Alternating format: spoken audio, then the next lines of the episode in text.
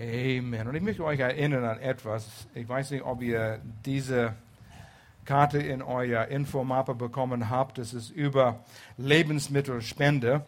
Und ich will euch ermutigen, daran erinnern, leicht zu vergessen, bring Lebensmittel für die Bedürftigen, für Menschen in unserer Umgebung, die das nicht haben, was wir haben. Wir bedienen 20 bis 30 Familien im, im Monat. Und es wird rausgesandt. Gestern sandten wir einige Leute in ihren Autos mit Kartons voll Lebensmitteln. Die haben es weiter an andere, wir haben es weiter an Familien gegeben, die wir jeden Monat etwas geben. Und es ist so ein Dienst, ihren Herz zu spüren. Einige sind dann zurück, äh, kommen zu der Gemeinde. Einige bin ich am Wind machen hier? Ich glaube schon. So. Ähm, einige kommen in die Gemeinde, die besuchen uns. Und das ist unser Ziel, dass wir, sich, dass wir nicht nur ihre physischen Bedürfnisse begegnen, sondern die inneren Bedürfnisse auch begegnen. So, hier hast du einen Zettel, kannst du abtrennen von dieses hier. Und da heißt es Dinge, die wir regelmäßig brauchen. Kaffee, Kakaopulver, Tee, Teichwaren, Reis, Milchreis, Suppen, Joghurt, Milch. Und gestern, als ich da war, da habe ich gesehen, in jedem Karton, da war ein, ein 10er, äh, 16er Packung vom Toilettenpapier. Und jemand könnte sagen, hey, das kann ich jeden Monat bringen. Ich bin der Toilettenpapierbringer dann. Und das ist dein Dienst. Das ist auch möglich. Oder du bist der, der, der Milchreisbringer. Entscheide dich für etwas dann tu es einfach regelmäßig, regelmäßig, regelmäßig. Okay? Dankeschön für eure Treue und Unterstützung in dem. Wir haben eine Reihe äh, angefangen, wahres, die wahre Größe und haben über Leben David gesprochen. Heute weiche ich davon ab und heute ist das erste Sonntag im Monat. Und üblicherweise haben wir Themen über Ehe und Familie. Und davon weiche ich auch ab, weil wir wollen über Singles sprechen. Single sein. Und du denkst, oh, dann hätte ich zu Hause bleiben können heute, weil ich nicht Single bin. Ah, ah, ah, ah, ah. Du hast Beziehungen mit all diesen Menschen. Du hast Beziehungen mit einem Single, der neben dir sitzt oder vor dir sitzt. Wir sind in dem Sinn wie die Familie Gottes. Wir können nicht einfach uns so entscheiden, das ist für dich und das geht mir nichts an. Es geht uns allen an. Und dieses Thema ist ein sehr wichtiges Thema. Oft werden unsere Singles vergessen. Wir merken nicht, wir reden, wir sprechen sie nicht an und die haben auch Bedürfnisse und Nöte, so wie du und ich in der Ehe. Und das sind Dinge, die wir manchmal zu Singles sagen, was Christen zu anderen Singles sagen, was manchmal lustig ist und manchmal schmerzhaft sein, sein können. Die sagen Dinge wie, äh, weißt du, wer auch Single war? Jesus. Ein bisschen gute Gesellschaft mit ihm. Und Paulus auch, ja. Ja, das hilft wirklich viel für eine Person, der Single ist und sucht einen Ehepartner. Im Himmel gibt es keine Ehe sowieso. Also es wird auch bald vorbei sein. Das tröstet nicht viel. Einer sagt, ich erinnere mich, als ich Single war, Mann, ich beneide dich für all die freie Zeit, die du hast. Ja, da ist der Single richtig ermutigt dadurch. Arbeite an deiner Ausstrahlung. Hast du Online-Dating probiert? Sollst mehr, sollst mehr darüber beten. Wow. Das sind Dinge, die wir sagen, wir versuchen sie damit zu trösten oder wissen, wissen wir nicht, was wir, wie wir das sagen sollen. Und dann kommt sowas Dummes raus. Unsere Gesellschaft lässt uns denken, dass Leute, die keinen Partner gefunden haben oder heutzutage, die nicht in irgendeine alternative Lebensgemeinschaft sind, solchen Leuten ist etwas nicht ganz in Ordnung. Sie sollen einen Partner haben. Das sind auch andere Probleme. Aber steht, stimmt schon, die Mehrzahl von Menschen sind verheiratet. Jetzt lass uns mal überlegen, wer ist Single? Vielleicht denkst du an eine Kategorie, aber wir haben einige Kategorien, auch in unserer Gemeinde hier. Wer ist ein Single? Bist du ein Single? Erstens denken wir an junge Menschen, die noch nie verheiratet waren. Das kommt erst wahrscheinlich in unsere Gedanken. Das sind Menschen, die nie einen Partner gehabt haben und Angst vielleicht haben, nie einen Partner zu bekommen. Sie sind ein bisschen älter geworden und andere denken, mit dir stimmt was nicht und du spürst es auch und dann denkst du, oh Gott, wann werde ich meinen Partner finden? Und das nimmt dich ein in all deine Gedanken und das ist dein Hauptfokus in deinem Leben. Es gibt eine zweite Kategorie, die waren verheiratet und entweder getrennt, geschieden oder Partner gestorben und du bist allein. Und weil du in einer Beziehung warst, und sicherlich ein Teil von der Zeit, wo du in dieser Beziehung warst, war schön, sonst hättest du nicht geheiratet, Du kennst, was es sein kann. Du kennst, was es heißt, jemanden um dich herum zu haben. Du kennst, was es heißt, nicht immer alleine zu sein, nicht nach Hause zu kommen und das Haus ist leer. Kauf dir einen Hund, vielleicht ist das eine Lösung. Nee, das ist keine Lösung. Man sucht die Nähe von einem anderen Mensch, den man lieben kann und von dem Person man geliebt werden kann. Und dann diese Emotionen, die hochkommen, wenn man getrennt ist von einer Beziehung, sind sehr, sehr stark. Und die Gefühle sind das Motor von unserem Benehmen und wir sind oft geführt von unseren Gefühlen. Und dann geschieht etwas, was besonders, wenn es eine Scheidung gibt oder Partner stirbt, das, was wir nennen, ein Rebound-Beziehung. Ein Rebound ist, wenn der Ball gegen eine ein Wand knallt und es springt wieder zurück. Und so eine ein zurückspringende Beziehung. Man ist in einer Beziehung, sehr verletzt und man springt zurück und sagt, ich muss eine Beziehung haben. Ich habe Not, ich habe Bedürfnisse. Und das kann sehr, sehr äh, gefährlich sein, wenn man hier nicht aufpasst. Eine Beziehung, die rasch nach Beendigung einer längeren Beziehung eingegangen wird, weil man sich alleine fühlt. Eine rasche neue Beziehung. Ich verstehe das. Man will eine Beziehung, wo man geliebt werden wird, wo man geschätzt wird, wo man begehrt wird. Und du spürst diese Trennung und du, du spürst die, die Emotionen. Und das ist ein sehr, sehr starker Triebfaktor. Aber oft diese Rebound-Beziehungen verursachen auch viel Leid und viel Schmerzen. Und so muss man wirklich äh, überlegen, was tue ich. Es gibt eine Faustregel, und das haben Seelsorger, Eheberater, gemerkt, ich sage nicht, dass es ein biblisches Prinzip hier ist, aber wenn du in einer Beziehung gewesen bist, in einer, du warst verheiratet und jetzt nicht, für jede fünf Jahre Ehe solltest du ein Jahr warten, bevor du in eine neue Beziehung eingehst. Das heißt, wenn du zehn Jahre verheiratet warst, dann solltest du zwei Jahre warten, bevor du in die Beziehung gehst oder eine Beziehung anfängst. Warum? Damit du im Griff kriegen kannst, diese starken Gefühle und vielleicht gibt es auch Bitterkeit, vielleicht gibt es Verletzungen dort. Und wenn du zu früh in eine Beziehung hineingehst, hast du Not und du bist ein Nehmer und kein Geber. Und wenn du in eine Beziehung gehst, egal welche, ersten Mal, wenn du heiratest und du bist ein Nehmer und nicht ein Geber, dann funktioniert es nicht. In eine Beziehung zu gehen, das ist eine Bundbeziehung, begründet auf Blutbundbeziehung. Und eine Blutbundbeziehung ist auf Unterschiede und Stärken begründet. Die Stärken, die du bringst in eine Beziehung, den du gibst, bedingungslos. Und wenn du verletzt bist und du eine Rebound-Beziehung hast, du kannst nicht geben. Es ist sehr, sehr gefährlich, in die Situation zu kommen. Ja, aber es tut weh. Ich habe Nöte. Also eine Rebound-Beziehung wird diese Nöte nicht befriedigen. Muss man sehr aufpassen. Und dann gibt es Alleinerziehende. Und die sind die, die entweder, die waren in einer Beziehung, äh, meistens durch eine Scheidung, haben sie noch die Kinder dabei. Sind belastet mit allen Aufgaben, die sie vorher zu zweit geteilt haben. Und das bringt mit sich Herausforderungen. Und wenn ihr verheiratet seid, du bist verheiratet, überleg mal, was tust du, was tust dein Partner? Und ihr teilt die Aufgaben auf. Und jetzt du allein hast all diese Aufgaben all die Versorgungen, Besorgen, Einkaufen, Beamtengänge, äh, Wege zur Bank, die Versicherung, Autoreparatur. Und für, für eine Frau ist es manchmal überwältigend, diese Dinge zu erledigen. Aber das kommt auf eine Person auch.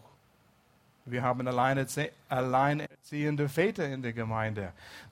Der Mann muss Mama und Papa sein. Finanzen ist meistens ein großes Problem, weil wenn der eine Person arbeiten geht, nicht Zeit für die Kinder, stellt ein bisschen Arbeit zurück, nicht genug Finanzen. Und so ist ein bisschen, wie sagt man, der Schwanz beißt der Hund oder der Hund beißt der Schwanz oder wie sagt man das auf Deutsch hier? Ein, äh, ein Teufelskreis ist es, es, es reicht nie aus. Und ich denke, wir, ich sage das hier so als eine Anwendung für uns alle, in einer Gemeinde, schaut euch herum. Wie kann ich anderen helfen? Wie kann ich Alleinerziehende helfen? Vielleicht einladen, wenn du und deine Familie nach Europa Park gehst. Das sind Alleinerziehende, können es sich einfach nicht leisten. Lad sie ein. Ich weiß, solche Aktionen sind geschehen über wir helfen und das hat so eine Freude gemacht. Nicht nur in der Gemeinde. Schau dich um in deiner Nachbarschaft. Menschen, die du kennst, wo du arbeitest. Gibt es dort Alleinerziehende? Wenn man in einer Situation ist, viele Menschen, die sagen, wir schaffen es, trotzdem, es härtet ab und die geben den Anschein, es geht uns allen gut. Aber die haben diese Bedürfnisse. Und das sind Dinge, die wir auch äh, abhelfen können, die, die in einer festen Beziehung sind und nicht die ganze Arbeit auf eine Person bezogen ist. Da kommt die Frage mit diesen drei Gruppen, wie gehen wir um, wenn wir selber betroffen sind? Du bist Single, vielleicht bist du länger Single. Du überlegst, bin ich verurteilt, das Rest meines Lebens Single zu sein? Ich habe nicht eine Antwort für dich, aber ich kenne Gottes Wort und einige Prinzipien, die wir anschauen können. Und es ist wichtig, dass, ich gebe euch ein Beispiel, wenn wir, Gloria und ich, mit Menschen sprechen, die unter Krankheiten leiden, bedrohliche Krankheit, könnte davon sterben. Und wir besuchen diese Menschen, würdest, würdet ihr kommen mit uns beten? Ja, wir gehen gern und beten mit diesen Menschen. Wenn wir sie fragen, hast du Angst vor dem Sterben? Und die sagen ja, dann wie können sie Vertrauen aufbringen für Heilung? Das Erste, was wir versuchen zu tun, ist der Angst vor dem Sterben wegzunehmen. Und wenn die Menschen Jesus Christus kennt, die wissen, wo sie hingehen. Und wir versuchen sie zu ermutigen, wenn du stirbst, dann was? Du bist bei Jesus. Ja, aber ich habe Angst. Und die Angst hindert, Glauben zu kommen. Und so das ist unsere erste Aufgabe, diese Angst wegzunehmen, dass die Menschen ruhig sind. Das ist eine biblische Einstellung. Und ich sterbe, ich bin bei Jesus. Das ist noch besser. Lies mal Paulus in Philipperbrief, die ersten zwei Kapitel von seiner Einstellung. Und das bringt uns dann zu dieser Situation, wo jemand Single ist, vielleicht länger, und da kommt das Wort Zölibat. Ah ja, das ist eine lebenslängliche Bestrafung für irgendetwas. Dass man das Rest seines Lebens unverheiratet bleiben muss und sexuelle Enthaltsamkeit ausüben muss. Und das ist ein falsches Verständnis. Und das Wort ist vielleicht so verfrachtet mit Bedeutung durch Religion um uns herum, dass wir nicht mal verstehen, was das bedeutet. Und ich will ein bisschen darüber sprechen, damit solltest du dich in dieser Situation befinden und dieses Wort kommt immer wieder in deinen Gedanken hinein, dass du überlegst, was ist denn das bloß? Und ich benutze ein Beispiel von einem Professor von den Seminary, den ich besuchte in Dallas. Und der ist in den letzten Jahren dorthin gekommen. Ein sehr gelernter Mann, der hat drei Doktortitel. Der ist ein Arzt in der Dermatologie, er praktiziert in einer Praxis und ist gleichzeitig vollzeitiger Professor an dieser Schule. Und während er in der Ausbildung war, merkte er, wie er das Lernen liebt und wie er das Lehren liebt. Und wie er überzeugt war, er hat so viel zu geben und er möchte anderen das geben, die auch in Ausbildung sind, Pastoren, die in der Schule waren, als Beispiel. Dass über mehrere Jahre durch Gespräche mit anderen vertrauten Freunden und durchs Gebet hat er sich entschieden, das Leben des Zölibats zu leben. Das war seine Entscheidung. Und er ist so ein glücklicher Mensch. Und in seinen eigenen Worten hat er gesagt, ich erkannte, dass ich die Gabe und Befähigung, Single zu sein, habe. Das ist ganz andere Einstellung, als zu sagen, ja, ich bin verurteilt worden zu einer lebenslangen Bestrafung von Zölibat. Ich erkannte, ich habe die Gabe und die Befähigung, für das Rest meines Lebens Single zu sein. Sexuelle Enthaltsamkeit. Das Leben besteht aus mehr als einer Ehebeziehung und sexuell befriedigt zu sein. Obwohl das sind Geschenke, die Gott uns gegeben hat, die im richtigen Rahmen äh, genossen werden können. Es sind einige Prinzipien hier, denen wir lernen können, um die Frage zu beantworten, was ist Zölibat? Und eins ist, das ist so wichtig, eine freiwillige Entscheidung, so zu leben. Wenn du am Kämpfen bist und am Widerstehen bist, entweder hast du Angst und kannst nicht klar denken, oder das Leben des Zölibat ist nicht für dich, weil es, du es nicht willst. Aber ich will, dass du einen Schritt zurücknimmst und überlegst, Gott, was hast du für mich vor? Eine freiwillige Entscheidung, den du triffst. Du triffst die Entscheidung mit Freude und mit Absicht, um eine höhere Berufung zu erfüllen. Wir haben Gäste unter uns in der Gemeinde, einige Wochen, anderthalb Monaten hier aus Alabama, Church of the Highlands. Und die Mutter von, äh, die Frau, die hier ist und bleibt hier, hat mir gerade erzählt, als sie 65 Jahre alt war, vor drei Jahren verlor sie ihren Mann. Und die sind hier mit ihrer Schwester, mit ihrer Cousine. Und im selben Jahr hat sie ihr Ehemann verloren, ist gestorben. Und die Oma hier, die mir das erzählt hat, sagte, oh, ich vermisse ihn, er war das Liebe meines Lebens. Sie vermisst ihn. Aber sie sagte, jetzt kommt in zwei Wochen Zeit in Alabama, Church of the Highlands, diesen Konferenz, wo unsere Pastoren Will und Melanie anwesend sein werden. Und die werden wieder zurück sein dort. Und sie sagt, ich habe das Vorrecht, bei diesen Grow-Konferenz diese Pastoren zu dienen. Oh, ich liebe es. Wow, sie hat eine Erfüllung gefunden. Trotz dieser Lehre. Sie hat sich hingegeben zu etwas anderes. Diese Pastoren kommen, sie sind müde, sie sind entmutigt und sie kommen zur Konferenz. Wir können sie ermutigen. Sie ist keine Pastorin, aber sie strahlt einfach die Liebe aus und dient, wo sie dienen kann. Sie hat etwas Sinnvolles gefunden, wo sie ihr Leben hingeben kann. Und das befriedigt eine Lehre in ihrem Leben. Okay, du sagst, ich bin nicht 65, ich bin nur 30 und bin Single. Ich will nur sagen, wenn du dort bleibst, wo du bist, du bist gerettet, hast Jesus kennengelernt, und du bleibst dort und du denkst immer noch so, wie du früher gedacht hast. Gott will, dass du viel mehr erreichst und tust in diesem Leben, als nur dort bleiben und in einem Kreis kreiselst und denkst nur an deine Probleme. Er will, dass du eine Bestimmung findest. Er will, dass du etwas Sinnvolles zu tun findest. Wozu bist du geschaffen worden? Er will dir in dem hineinführen. Es gibt noch viel mehr im Leben. Gott sagt, ich habe einen Plan für dein Leben. Single oder verheiratet, das ist egal. Gott hat einen Plan für dein Leben.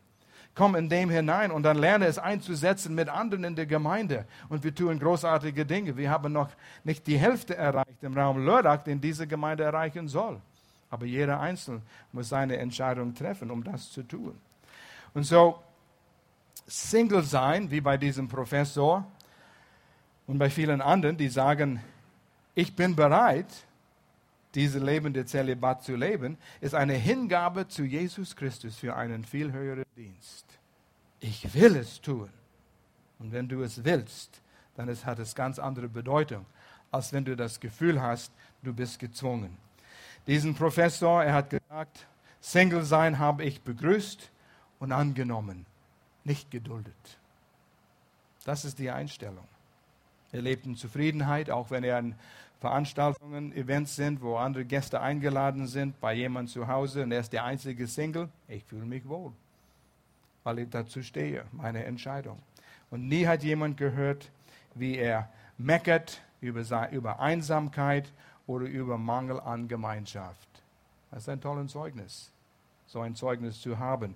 Du sagst, ja, wie ist das überhaupt möglich? Ich will euch helfen diese Einstellung zu bekommen. Jetzt die Frage ist, was sagt Gott über Single sein? Das ist eigentlich vieles. Und einige ganz klare Aussagen. Matthäus 19. Jesus lehrt über Ehe. Seine Jünger sind dabei. Religi religiöse Menschen sind dabei.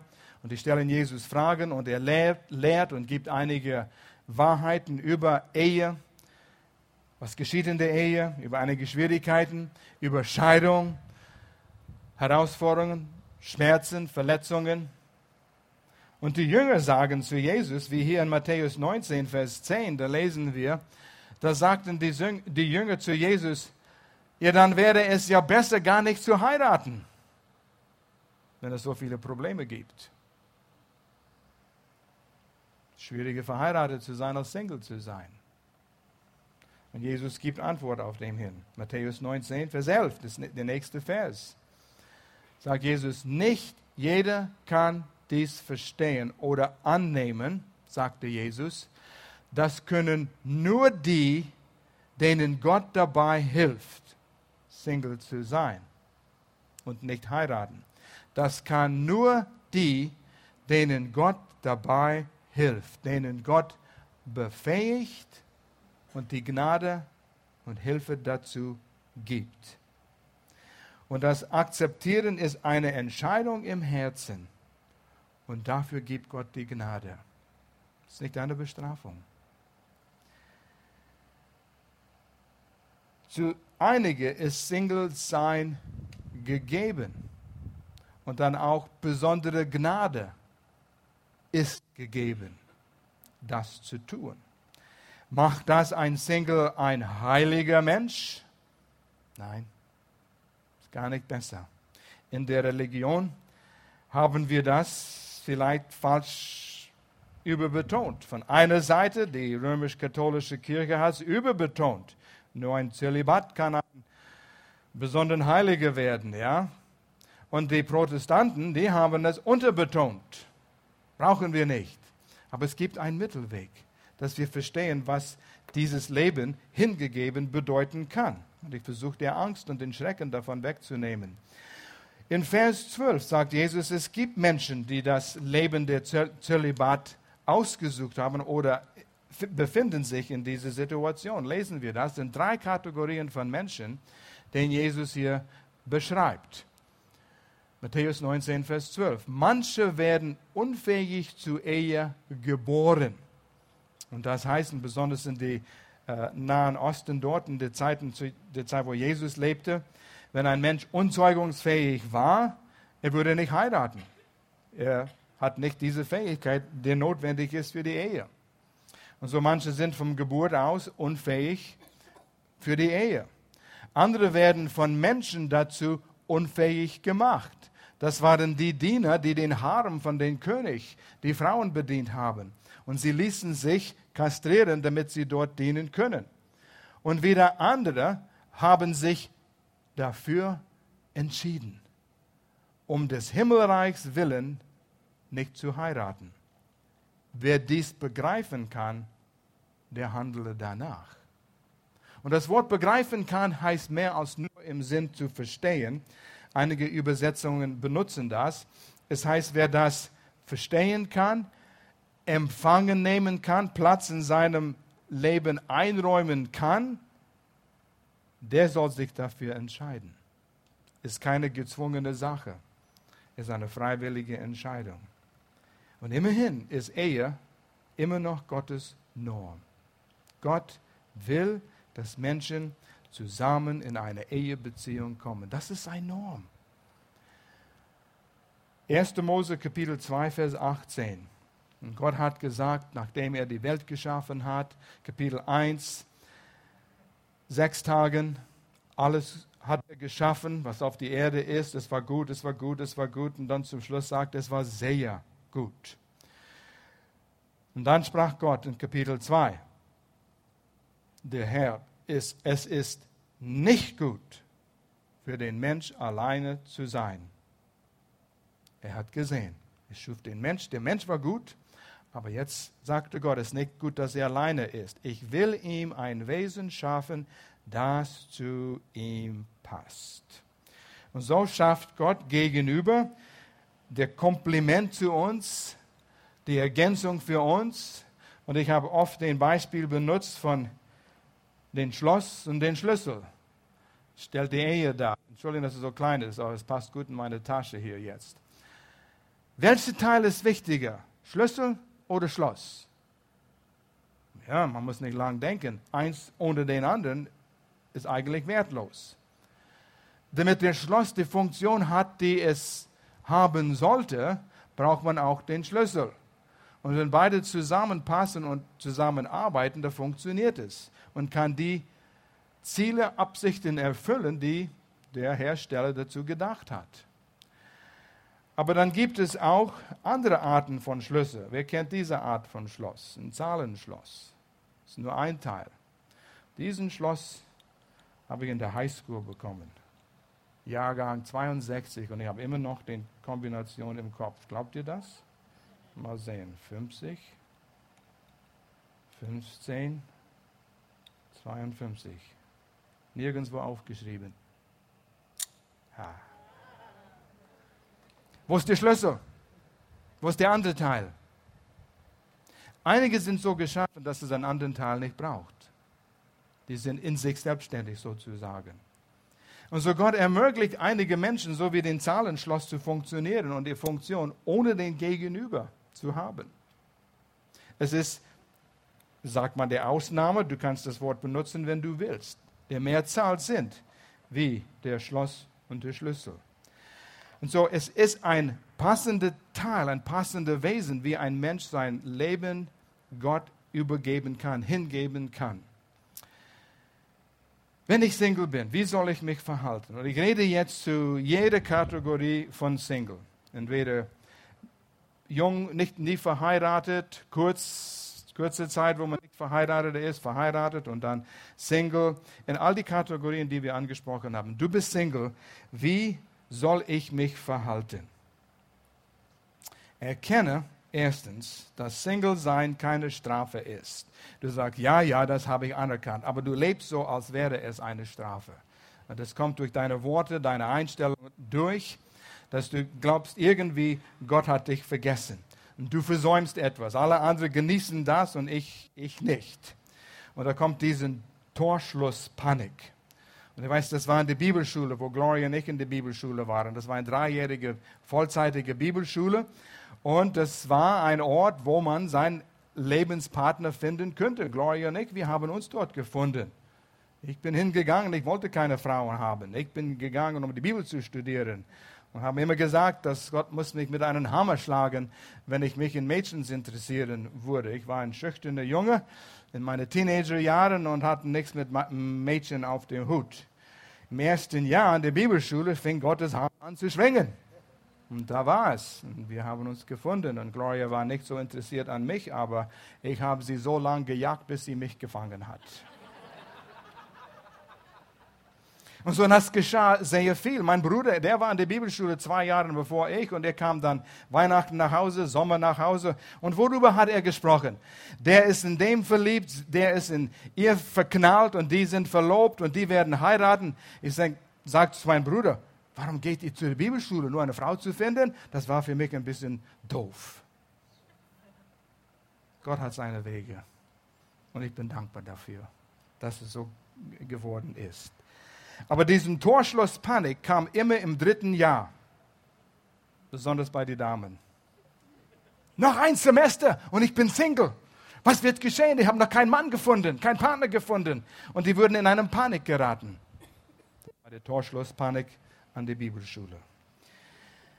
Erkenne, dass Gott alles über dich weiß. Und dieser Punkt, wenn du nichts anderes mit nach Hause nimmst, nimm das mit. Psalm 139, erste sechs Verse, gewaltiger Abschnitt. Egal in welcher Lebenslage du dich befindest, Single, verheiratet, egal, einfach als Lebensprinzip ist diese Bibelstelle eine gewaltige Bibelstelle. Lesen wir es zusammen. Ein Psalm Davids. Herr, du hast mein Herz geprüft und erforscht und weißt alles über mich. Halt da an und denk darüber nach. Er weiß alles über dich, deine Situation. Vers 2, wenn ich sitze oder wenn ich aufstehe, du weißt es. Echt? Wenn während dem Lobpreis du dich hinsetzt, er weiß das. Ups. Setz dich ruhig hin. Er weiß es. Ja, das ist nur bildlich gemeint. Wenn du das so meinst, dann nimm es für dich, aber ich nehme es so, wie es steht. Du kennst alle meine Gedanken und ich würde dazu sagen, ich glaube, ich bin erlaubt zu sagen, und Gefühle. Du kennst sie alle. Meine Sehnsucht, mein Verlangen, meine Wünsche, einen Partner zu haben. Gott, du kennst es. Wenn ich gehe oder wenn ich ausruhe, du siehst es und bist mit allem, was ich tue, vertraut. So gut kannte David sein Herr. Und das war Alttestament-Beziehung. Noch nicht so gut, wie wir es haben, wo Jesus in uns wohnt. Aber er hat so ein Verhältnis mit seinem himmlischen Vater. Lass uns das noch einmal durchlesen. Ein Psalm Davids. Herr, du hast mein Herz geprüft und weißt alles über mich. Wenn ich sitze oder wenn ich aufstehe, du weißt es. Du kennst all meine Gedanken. Wenn ich gehe oder wenn ich ausruhe, du siehst es und bist mit allem, was ich tue, vertraut. Dies ist einer dieser Psalmen, den du draußen unter einem Baum nachsinnen sollst. Vers 4.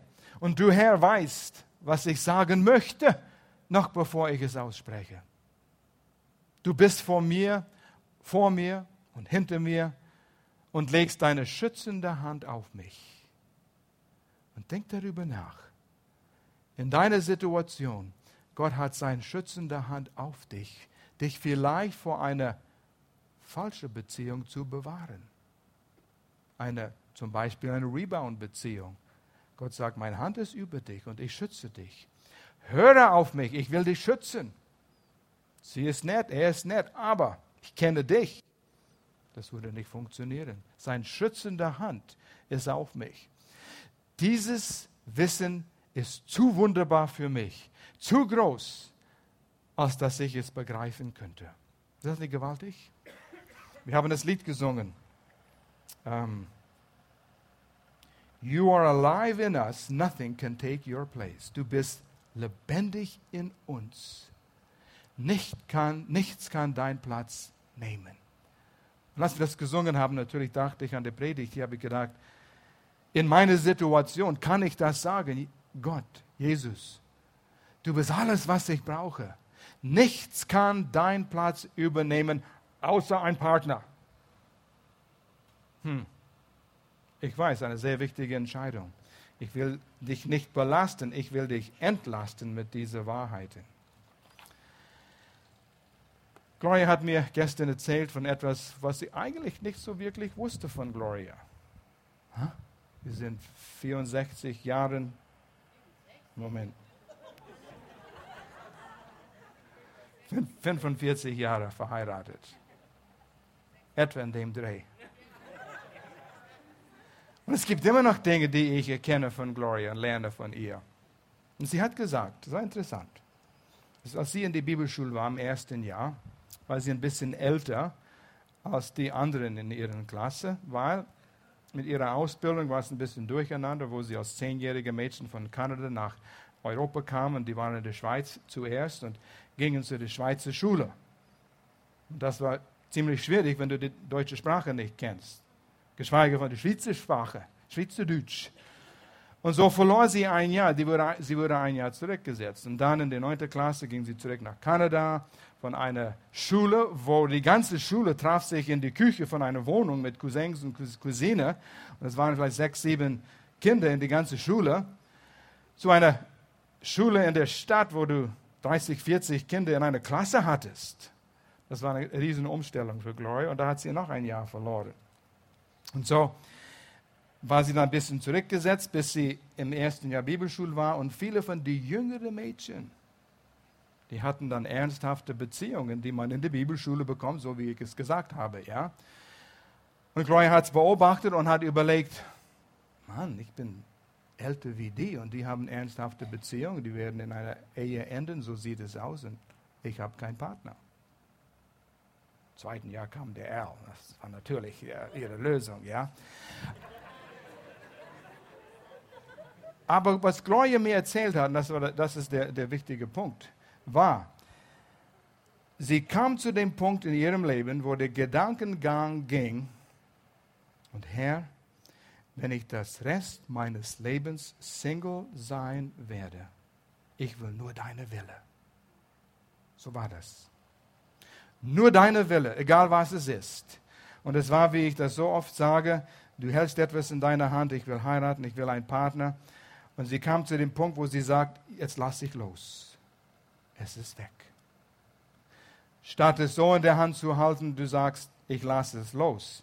Ich habe es losgelassen, aber Gott, ich will immer noch meinen Partner haben. Ja, ja, ich habe es losgelassen. Hast es nicht losgelassen. Und als sie das getan hat, nicht am nächsten Tag, im nächsten Jahr, kam der Alfair mit. Aber wir müssten, sie müsste zu dieser Entscheidung kommen. Und ähnlich war das mit unserer Tochter Melanie. Sie ist hier in Camden zur Schule gegangen, zur Highschool hier gegangen, der Black Forest Academy. Und hier, du hast nicht diesen Dating-Phänomen, was du in Nordamerika hast. In Nordamerika, jeder Junge mit 16 hat Führerschein und die Hälfte haben ein eigenes Auto und sie kommen vorbei und holen ihr Mädchen ab dann, ja. Und die gehen auf Dates, jedes Wochenende. Hier war das nicht möglich. Das, ja, das ist nicht ganz so romantisch, auf dem Tram ein Date zu haben, ja, oder mit dem Bus zu fahren und irgendwo auszugehen, ein Rendezvous zu haben. Und dann hört der Bus auf oder die Tram auf um 10 Uhr in der Schweiz und du musst um 10 Uhr wieder nach Hause sein. Das geht nicht so gut. Und so kam Melanie auf die Universität in den USA und sie ist ein hübsches Mädchen, freundliches Mädchen, schöne Ausstrahlung, hat sie alles von ihrer Mutter bekommen. Ich habe meins noch. Ja. Nein, sie ist wirklich hübsch und das hat sie von ihrer Mutter bekommen. Ich schwitze. Aber Melanie war wie ein frische Brise in der Schule. Sie war nicht so, wie sagt man, nur mit sich selbst beschäftigt. Sie hat wirklich gelernt, hier mit anderen sich zu, zu geben und an anderen interessiert zu sein, dass die Jungs sagen, hey, Mädchen aus Deutschland, sie ist was Besonderes. Und so gleich von Anfang an hat sie mehrere Dates gehabt. Sie ist rausgegangen mit diesem Jungen, mit den Jungen und hat sie angerufen oder geschrieben, ich war mit dieser, ich vergesse den Namen von all den, den, Jungs. Und dann Gloria würde mit ihr sprechen, ja, wie war er? Nein, nein, nein, Mom, das war der andere, das war früher. Das ist, das ist der. Nein, nein, nicht, nicht fünf Jungs, es waren nur vier Jungs. Und so. Das ging eine Weile, bis Melanie mal anrief und sagte, Mom, Dad, ich will aufhören mit diesem Dating. Es macht keinen Spaß. Es ist nur oberflächlich. Hat keinen Sinn. Und sie sagte, ich will warten, bis der Richtige kommt der mein Ehemann sein wird. Hat uns gefallen. Innerhalb von, ich glaube, ein paar Wochen rief sie an und sagt, Mom, Dad, ich habe ihn gefunden. Und Mom sagt, Melanie, du hast gesagt, du wirst warten, bis du den Richtigen findest. Ja, ich habe ihn gefunden. Und er erinnert mich so sehr an Dad, an mich. Oh, wenn das der Fall ist, dann ist es vielleicht der Richtige, ja? Es war der Will. Und der Will wusste das, bevor Melanie es gewusst hat. Er war überzeugt, noch früher. Noch früher. Sie musste zu dem Punkt kommen, auch, wo sie loslässt. Wir könnten weitere Geschichte so erzählen, aber es kam immer zu dem Punkt, Gott will mein Herz, mein Alles. Auch wenn es etwas kostet. Aber dann kriegst du mehr wie genug. Mehr wie genug. Und die Freude ist auch da. Werde den richtigen Mensch für den richtigen Partner. Werde den Richtige für den Richtigen. Kannst es weiblich, männlich machen, wie du bist. Weißt, besonders wenn du sehr schnell eine neue Beziehung willst oder du bist ein Nehmer, kommt Mr. Richtig, aber du bist nicht Mrs. Richtig. Richtig. Oder kommt Mrs. Miss richtig und du bist nicht Mr. richtig. Wenn du nur schaust, was kriege ich, was will ich für einen Partner und du bist nicht bereit, an dich selbst zu arbeiten, was biete ich meinem Partner an, an Charakter und Werte, Eigenschaften, äh, Angewohnheiten. wird nicht funktionieren. Und so Gott hält seinen Schutz in der Hand vielleicht auf dich und sagt, warte, du hast noch einiges zu lernen. Ja, wirklich? Kann sein. Ich weiß nicht, was in deiner Situation äh, die, die Lösung oder die Antwort für dich ist. Es nimmt Zeit, im Charakter zu wachsen. Willst du ein Eiche wachsen oder ein Kürbis? Eiche nimmt Zeit. Kürbis geht schnell. Eiche hält lang. Kürbis nicht sehr lang. Und dann ist es vorbei. Geh nicht einkaufen. Ich weiß, immer wieder haben wir Situationen gehabt und ich kann ein paar Beispiele denken über den Jahren in der Gemeinde, Singles, männlich und weiblich, beteten für einen Partner, verschiedene Stadien, Phasen in ihrem Leben, nie verheiratet, verheiratet, geschieden. Und jedes Mal, wenn ein Single zur Gemeinde kam, hat er oder sie geschaut, Herr, ist das der Partner für mich? Jedes Mal. Man war vereingenommen, wichtigster Fokus im Leben war, meinen Partner zu finden. Und Gott sagt, halt meine Hand fest. Und ich habe den Partner am anderen Hand. Und ich kann euch, wenn es sein muss, wie in unserem Fall, die Gläubiger von Deutschland nach tiefe Ebene in Kanada bringen und den Erl von der Westküste Kanada auch auf die tiefe Ebene und sie finden sie. Ich kann das tun. Hast du Vertrauen? Genug Vertrauen in mir? Dann halte ich sehr nah an mir. Und ich werde dich führen. Kein Partner ist besser als der falsche Partner. Man hat Sternen in den Augen, wenn man den Mensch sieht und denkt, das ist der perfekte Partner. Man heiratet und die Sternen in den Augen werden zur Sand in den Augen nach der Heirat. Lerne wahre Zufriedenheit zu leben. Und Paulus hat das gelehrt in Philippa 4, Vers 11, wo er sagte, nicht wegen des Mangels, es ist in einem finanziellen Zusammenhang, wo sie eine, ein, ein Geschenk Paulus geschickt haben, finanziell. Er sagt, nicht wegen des Mangels sage ich das. Ich habe nämlich gelernt, mit der Lage, Lage zufrieden zu sein, in der ich mich befinde. Zufrieden, Hauptteil von das Wort ist Frieden. Ich habe Frieden in dieser Situation. Und wenn du das weiter auseinander nimmst und schaust den Urtext an, was das Wort zufrieden bedeutet, das heißt, ich brauche keinen anderen Versorger. Ich habe alles, was ich brauche in Gott, in Jesus Christus. Dort, wo du Druck setzt, das ist deine Quelle. In allen Bereichen. Es ist finanziell, Gemeinde, ihr müsst mir helfen. Gemeinde, ihr müsst mir helfen. Ihr schaut auf Gemeinde oder einen anderen Mensch. Du musst mir helfen, du musst mir helfen. Das ist deine Quelle. Und Jesus sagt, ich will deine Quelle sein. Ja, aber der hat ein Bankkonto. Du hast kein Bankkonto hier der Volksbank.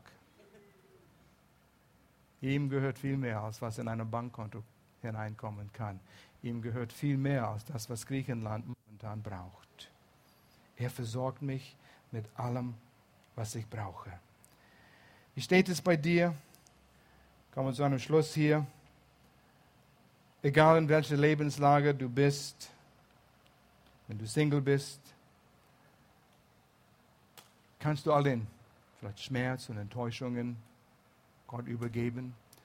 Auch die schöne Verlangen, den du hast, sagen Gott, ich will es zu deiner Zeit. Dann, wenn ich bereit bin. Oder vielleicht der Person, den du gern hättest, ist auch noch nicht bereit. Aber der Person wird vorbereitet. Haben wir genug Vertrauen in unser himmlischer Vater, dass er uns zusammenbringen kann? Dass er diesen Schmerz von uns wegnehmen kann? Haben wir das Vertrauen in diese Beziehungsfragen, die wir haben? Wie ist meine, wie ist deine Beziehung zu Jesus Christus? Nehmen wir Zeit täglich mit unserem Herrn Jesus. Und wenn es ein paar Minuten jeden Tag ist, lass ihn zu dir sprechen aus seinem Liebesbrief an dir, die Bibel. Lass ihn zu dir reden. Sprich du mit ihm. Du musst keine Stunde immer verbringen, aber regelmäßig. Nicht jammern, sondern lies Psalm 139 jeden Tag diese Woche, mehrmals. Bring es ihm. Lass die Beziehung, die du hast mit ihm, die stärkste Beziehung sein, den du hast. Ist ein Prozess. Und da hilft zum Beispiel eine Connect-Gruppe, wenn du noch in keiner Connect-Gruppe bist. Anderen Menschen helfen dir. Du kannst zusammen mit anderen kommen, im Gebet kommen. Das ist Gottes Plan. Menschen zusammen. Lass uns einfach Überlegungen machen. Schließ die Augen.